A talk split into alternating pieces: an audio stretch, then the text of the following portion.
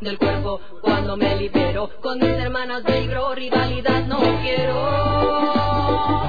No, no, no, no. Sororidad es la respuesta, bro.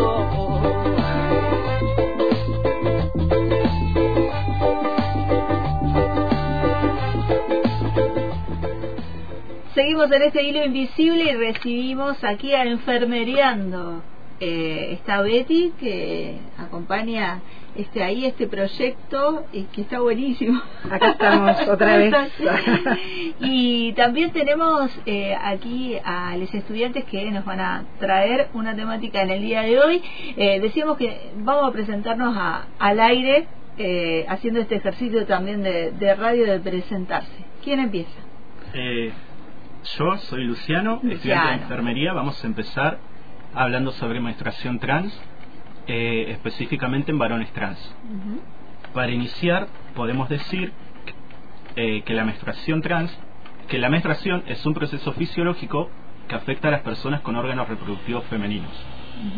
Por lo cual no es una experiencia exclusiva de las mujeres cisgéneros que son las cuales sus genitales coinciden con su identidad de género. Cuando hablamos de personas trans nos referimos a quienes deciden identificarse como tal por su- porque su sexo biológico y su identidad de género no coinciden. Esto incluye a hombres y mujeres trans, personas de género no binario, agénero, intersexuales que se identifican con transgénero, entre otros. Eh, interesante el tema que, que han traído. Vamos a seguir eh, escuchando acá a la compañera. Bueno, mi nombre es Leticia Arroyo, Leticia. también soy estudiante de enfermería de tercer año. Eh, y bueno, trajimos eh, este tema que me parece que es muy importante para, para abordarlo porque nadie habla de esto. Eh, y bueno, hay que visibilizar lo que está invisibilizado, no solamente por las personas, la sociedad en general, más que nada las publicidades. Y allá, eh, compañera también.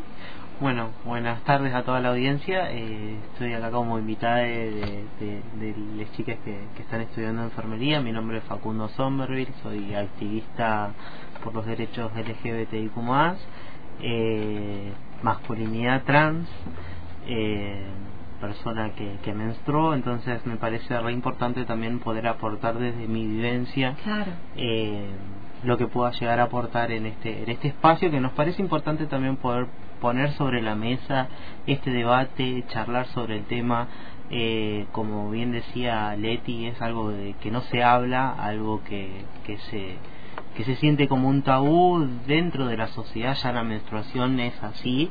Imagínense lo que es ya para las masculinidades trans personas mm, eh, personas trans menstruantes eh, de estos temas no se habla de esos temas eh, se adolecen, se, se, se, se puede decir que, que, es un dolor y que es un peso para las personas transmenstruales, o por lo menos personalmente a mí desde mi vivencia es lo que me pasó, así que bueno, nada, agradecido también por los chicos que me hayan tenido en cuenta. Y ahí Luciano eh, encaró con, con este tema eh, que, como decía Leti, no se habla mucho y que es importante tener este, la información y empezar como a, a hacer circular también ¿no? la, Claro. la información y que esto pasa, sucede, atraviesa eh, y, y hay que este, charlarlo para tener también toda la info y como decía acá Facundo también eh, poder este, compartir ¿no? que es ahí donde también se producen los aprendizajes Claro, y de pronto me parece importante también desde el punto de vista de la enfermería que nosotros podamos eh, pensar en los cuerpos como, como algo singular también, ¿no? No como una generalidad eh, eh, que tiene que ver con la heteronormatividad, que es la que siempre se presenta desde el punto de vista biológico, ¿no? Entonces, es importante poder pensar las corporalidades así eh, singulares eh, y diversas, ¿no? Entonces, eh, como que la salud menstrual no solamente pertenece a un género, ¿sí?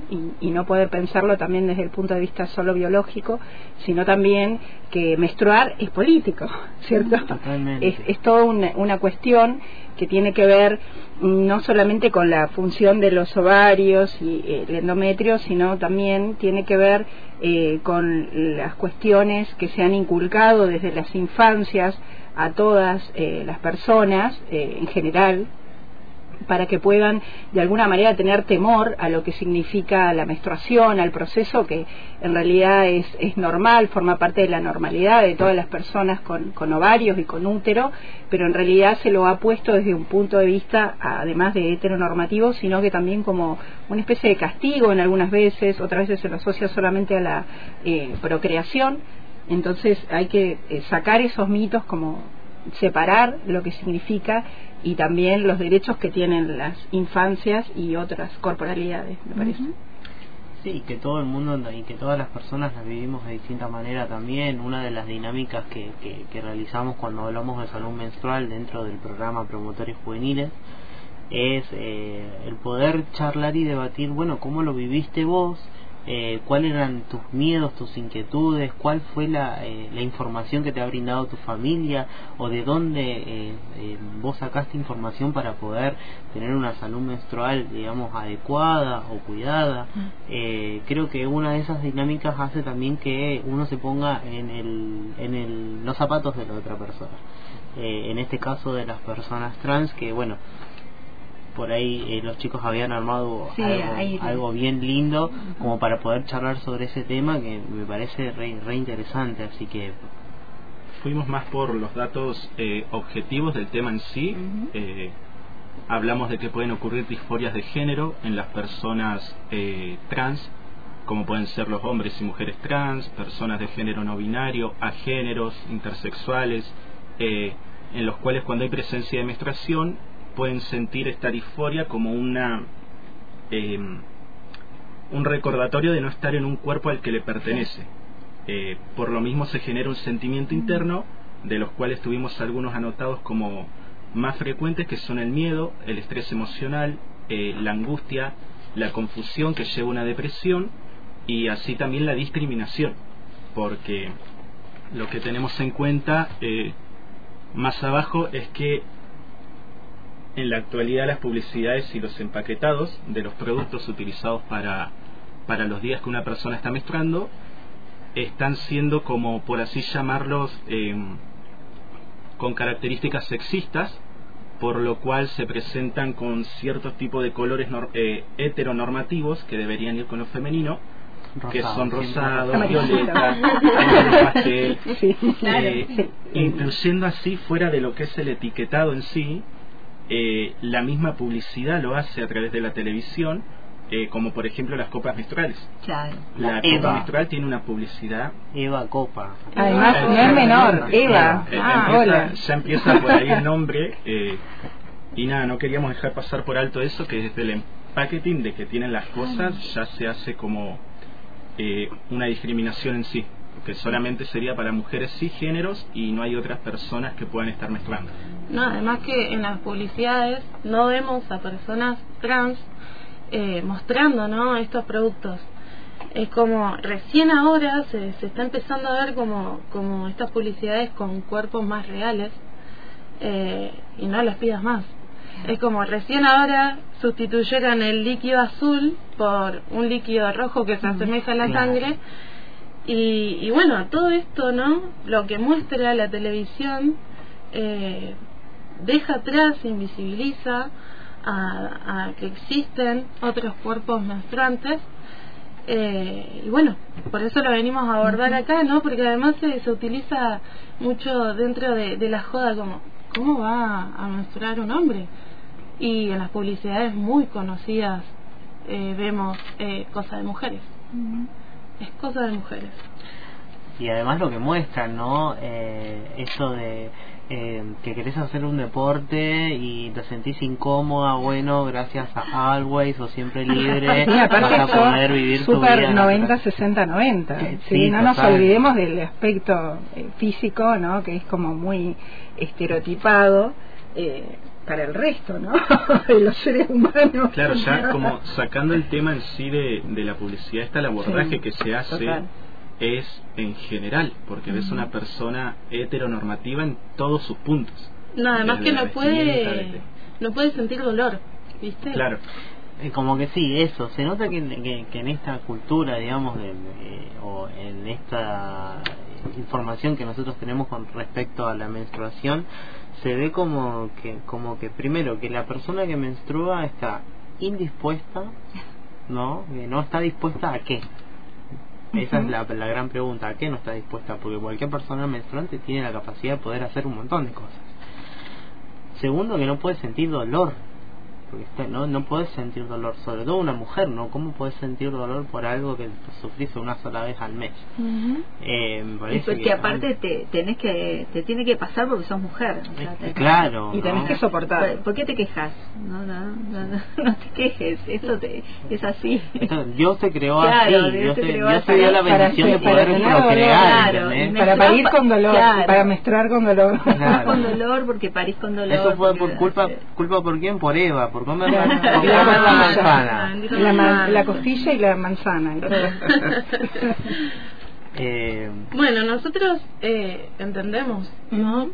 Por fuera, eh, claro, digamos que hablamos más de los datos objetivos por la información que recogimos. somos totalmente ajenos en esto. Y así también nos dimos cuenta de que buscando información es poca la que se encuentra, ya sea en libros, en internet, en donde busques. Claro, por eso limitados está Facu, porque eh, realmente tenemos mucha información que no sabemos qué tan real es. Como decía mi, mi compañero, esto de la disforia de género, ¿no? Que entendemos por disforia de género este, esta eh, profunda incomodidad que se siente al, al menstruar eh, los varones trans. Eh, no solamente por la menstruación en sí, sino también eh, por lo que causa esto, esta eh, eh, hinchazón, este dolor en esa zona, esta hinchazón en las mamas. Eh, entonces, bueno, sabemos también, por otro lado, que cuando inician tratamientos hormonales por testosterona, hay un cese en la menstruación a tal punto que ya no está más, pero ¿qué pasa después eh, si esto es eh, si es interrumpido digamos este tratamiento Bien, eh, está re buena la, información que, que manejan, me parece re, re- re importante y re espectacular. Por ahí lo que pasa cuando, cuando personas trans deciden realizar un tratamiento de reemplazo hormonal, cabe destacar que no hace falta para ser varón trans tener que estar en un tratamiento de reemplazo hormonal, que eso es decisión de cada persona y que la ley te reconoce, tengas la hormona o no, eh, tengas hasta el cambio de DNI o no. o sea, Exactamente. eh, eso no te hace ni más ni, ni menos eh, persona trans. Eso, eso, es, eso es algo que estaría bueno acotar.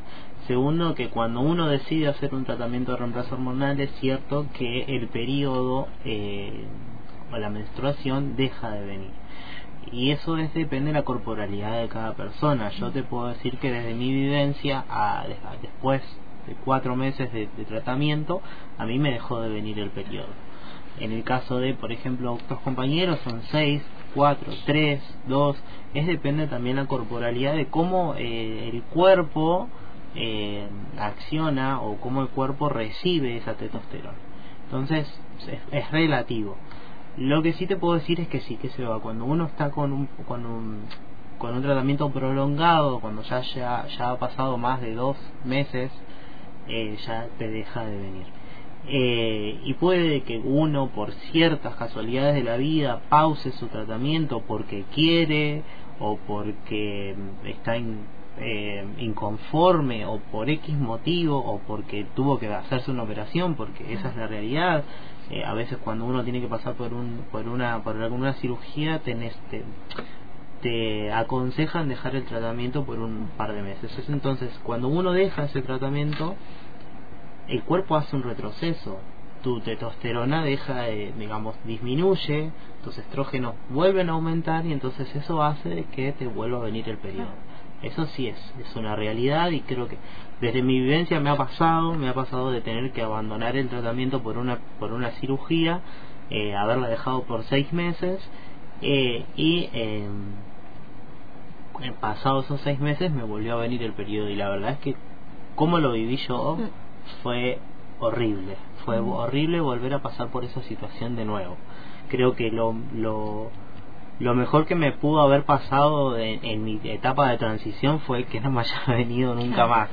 Eh, porque la verdad que eh, siendo una persona trans y que, y que estés en, el periodo de menstruación, eh, creo que acá todos sabemos que el periodo de menstruación es una etapa de miedos, es una etapa, una etapa en la que prácticamente caminas por las paredes para que no te, para, por si no, por si te manchaste, entonces eh, es como que lo sentís el doble, porque además de ser una persona trans, masculinidad trans, eh, esta sociedad no te permite menstruar, porque eso es una masculinidad trans. Entonces es como el doble de cargo, el, doble de carga que siente esta persona por haber menstruado. Y el miedo, es el doble de miedo, es el doble de miedo porque imagínense una persona con una expresión de género masculina con eh, eh el pantalón manchado. Claro.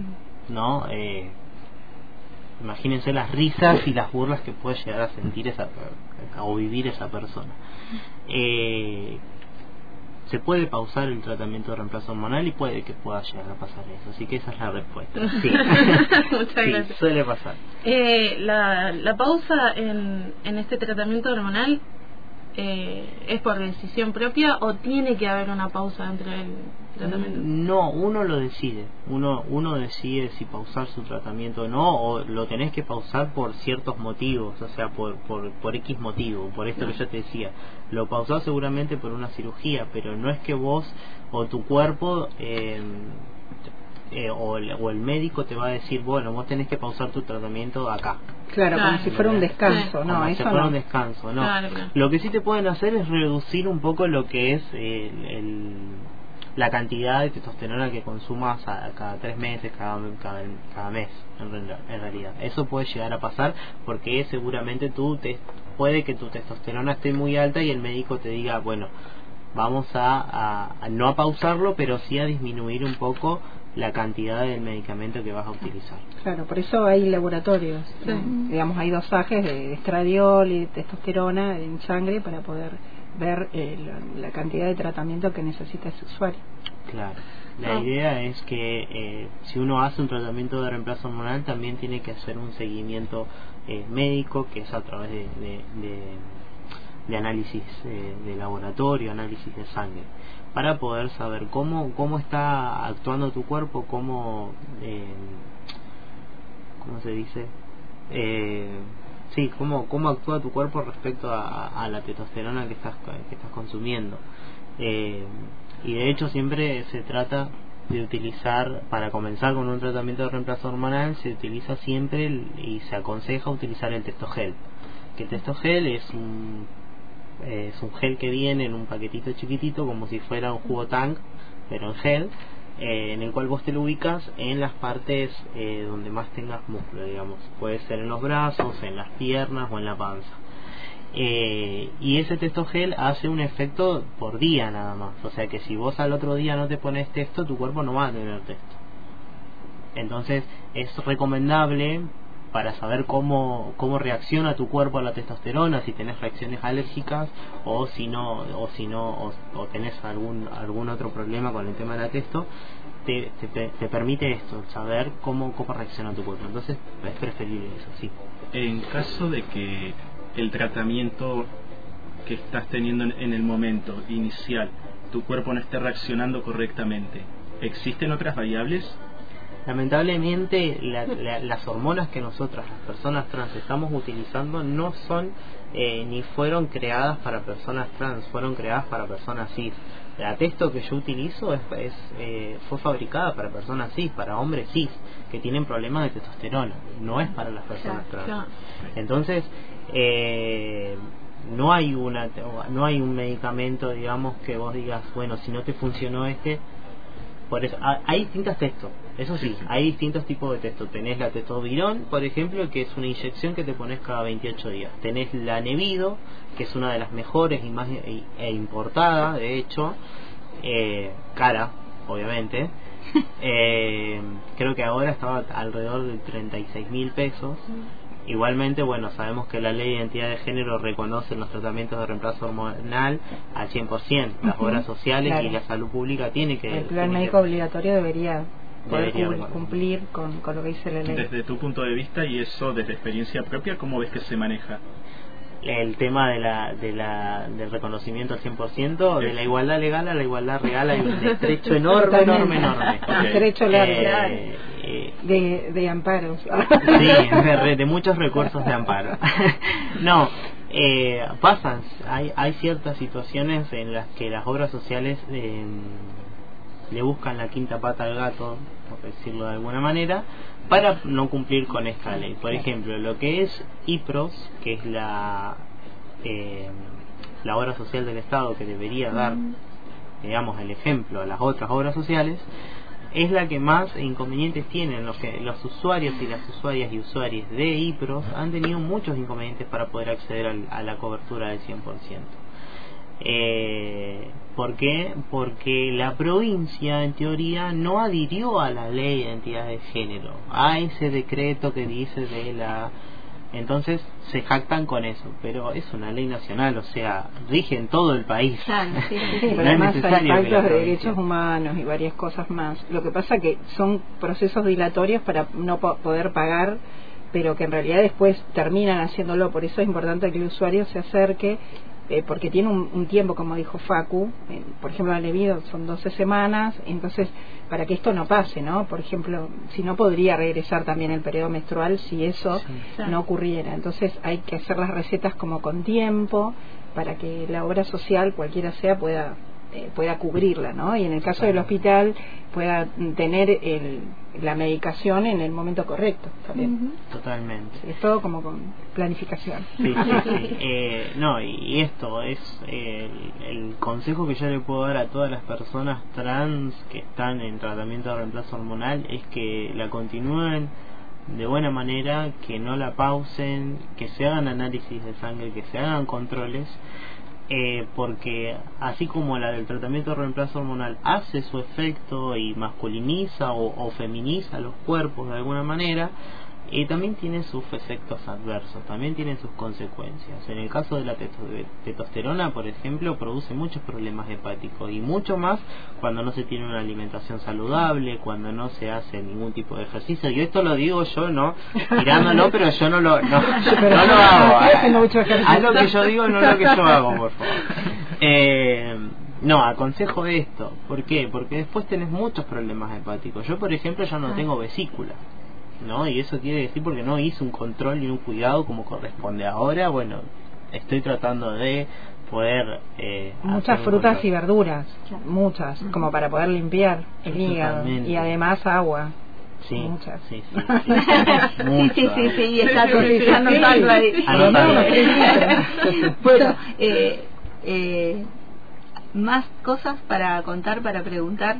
No, le íbamos a preguntar a, a Facu que que bueno, esto cómo lo, lo vive él en tema de, o cómo lo vivió en tema de la menstruación siendo un varón trans, eh, en tema de los baños, porque yo estaba leyendo en muchos foros, eh, páginas muy reconocidas de la comunidad, y hablaban de esta dolencia, ¿no? De ir al, al baño de hombres y tratar de hasta no hacer ruido con los paquetes, de las toallitas, eh, esto de que nadie diga que estaba manchado, nadie diga no, no, de, hasta dejar el papel higiénico que tenga un poquito de sangre ya te da miedo.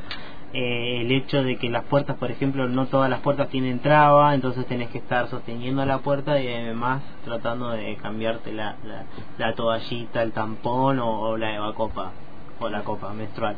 Eh, es incómodo, es súper incómodo y creo que por eso nosotros, nosotros desde el, desde el colectivo pregonamos el tema de los de los baños inclusivos, de los baños sin sexo, de los baños sin, género, porque al fin y al cabo, ¿a qué se va? ¿A qué se va el baño? A hacer claro, claro. O sea, eh, si, si, si hubiera, digamos, una educación con respecto al uso de, lo, de, del- de los, eh, digamos, de, de las... Ay, bueno, a- al uso de- del, del, Baño. del baño, del- al baño, de claro. cualquier cosa, digamos, si, si nosotros si a nosotros nos dicen a qué vas a la escuela y a estudiar, bueno, a qué vas al baño, Claro, claro, Eh, sí, a sí. qué vas a, a, no sé, al comedor, a comer, entonces que tiene que ver con la cultura patriarcal, ¿no? Claro, el, el baño, el baño hombre-mujer, ¿no? Cultura patriarcal eh, y las nuevas construcciones también sociales que nos debemos todos eh, empezar como a, a replicar y a hacer. Eh, la otra vez me pasó que fui a un recital eh, a un lugar y no había diferencia entre baño este hombre mujer no había cartelito había o sea los carteles estaban porque se ve que en algún momento fue pero quedaban ahí y cualquiera entraba a cualquier baño. Eh, y bueno uno que va y ya más o menos entiende pasaba a cualquier lado pero habían un montón este que se quedaban ahí pa paradas en el medio y decían eh, pero vos vas a entrar ahí y tiene ese cartel. "Ah, no pero igual no porque acá somos y no hay falta eh, como un montón de construcción eh, educativa ahí Esa este, limitación que, que se qued- claro algunas Sí, sí, se sí. quedaban ahí y, y como que les costaba de decir bueno no porque el otro estaba lleno de todo pero podés ir a cualquiera. O, o me quedo acá haciendo la cola para pasar a este. Claro. Eh, me pasó Bueno, eso a mí me una- sucedió algo parecido en un bar de la ciudad de Cipolletti, en los cuales los baños no tenían carteles ni nada, y cuando fui a consultar a, a Barra, digamos, a algunos de los chicos que trabajaron ahí, me dijeron que sí, los barrios no eran para un género específico. No quiero decir el lugar porque Claro. solamente fui una vez y y no, no sabemos si sigue. Pero la verdad me sorprendió, eran 10 baños y tanto pasaban como mujeres, como hombres, como mujeres, cualquier Como tipo cualquier de persona. persona. Exactamente. Claro, claro, porque en realidad eh, hay como un impedimento cuando vos entras al baño de, de hombres, tal vez, porque encontrás ahí el elemento este para orinar, digamos. Eso, cual. entonces A la es como, como, no, como ahí a la vista de todos, entonces eh, tal vez si fueran sin tantas características específicas, ¿no? Estos Y eran inodoros y lavamanos. Claro, Nada ahí más. tal cual, como con Claro. sin tantas características específicas, indistintos en que puedas vos entrar a- al, al que, que vos Totalmente. quieras. Entonces, Totalmente. pienso que tiene que ver también con eso, ¿no? Sí, sí. Bueno, eh, buenísima eh, la temática. Gracias, Facu, por, por venirte este, a charlar. No sé si querés decir eh, algo más, eh, contarnos alguna cosa que quedó ahí. Te dijiste, ay, esto me quiero decir. Eh, sí, no, por ahí eh, a mí me gusta mucho hablar eh, y por ahí me voy por las ramas, y, eh, pero nada, me parece interesante poner en, en debate esta temática, me parece como para poder profundizar más en, alguno, en algún otro momento. Eh, y por ahí quién sabe va a estar acompañada de también de otra de otro compañero de otro Ujú. compañero que, que, que esté menstruando o, o que haya tenido la experiencia de menstruar eh, porque bueno yo hace como seis años más o menos que ya no menstruo así que imagínense que eh, bueno mis recuerdos son negativos es lo Claro. que puedo yo aportar que mi mi menstruación yo la viví de una manera fea, horrible, y para mí fue algo que no eh, que me hizo mal, me hizo mal psicológicamente el, haber menstruado y haber pasado por esa menstruación y, a- y el hecho de haber menstruado por primera vez, ¿no? Que cada uno lo vivió de distinta manera, cada persona lo vive de distinta manera. En mi caso, por ejemplo, yo te puedo decir de que eh, tenía toda la información de lo que me iba a poder, lo que me iba a llegar a pasar. Yo sabía lo que me iba a pasar en algún momento porque la información la tuve gracias a mi mamá que me dio toda la información pero sí eh, fue una incomodidad bastante grande porque yo todavía no me identificaba como persona trans. En ese momento estaba como yo sabía que algo raro había en mí pero todavía no le podía poner un nombre a lo que yo sentía. Entonces en ese sentido lo, lo padecí eh, lo festejaron. En mi casa lo festejaron eh, no faltó ese tío que me decía yo te voy a comprar todas las toallitas de toda tu de a partir de ahora toda tu vida acordate que yo te voy a comprar todas las toallitas. Eh, y creo que no sé la mayoría muchas a muchas personas las han las han eh, felicitado, felicitado por, a- por haber menstruado. Exactamente. Señorita, Sí. un ramito de flores y en decirle a toda la familia. Sí, se hizo señorita. Claro, No. con las construcciones sociales Con ay. Terrible. Bueno, Esperemos eh, que en algún momento esto cambie. Creo que es deber de, de, de nosotros como juventudes y de todas las personas también que son la- empáticas con el colectivo o con, con, con, la- con el feminismo, el poder charlar sobre estos temas cuando hay que charlarlos y sin, ta- sin tabúes, empezar a, a ver estos temas eh, que, que no son tabúes, que se tienen que charlar y que se tiene que de alguna manera promover el salud, la salud menstrual en todas las personas. Así que nada, eso. Bueno, chicas, gracias por, por venirse hasta la radio. Este es eh, el último de esta etapa del año y después volvemos después del receso. Así que Preparados buenísimo. para el, después del receso. la segunda parte. la segunda Con de parte todo, del año, con todo. con todo. Bueno, gracias eh, por venirse hoy y nos volvemos a encontrar en el aire después de, del receso invernal. Bueno, muchas gracias Bueno. por el espacio. Muchas gracias. siempre que hace un ser auténtico no lo llamen diferente vibras en sintonía más alta disidente en galaxia siento el poder del centro medicina pachamama te regala en cada aliento el suspiro del cuerpo cuando me libero con mis hermanas vibro rivalidad no quiero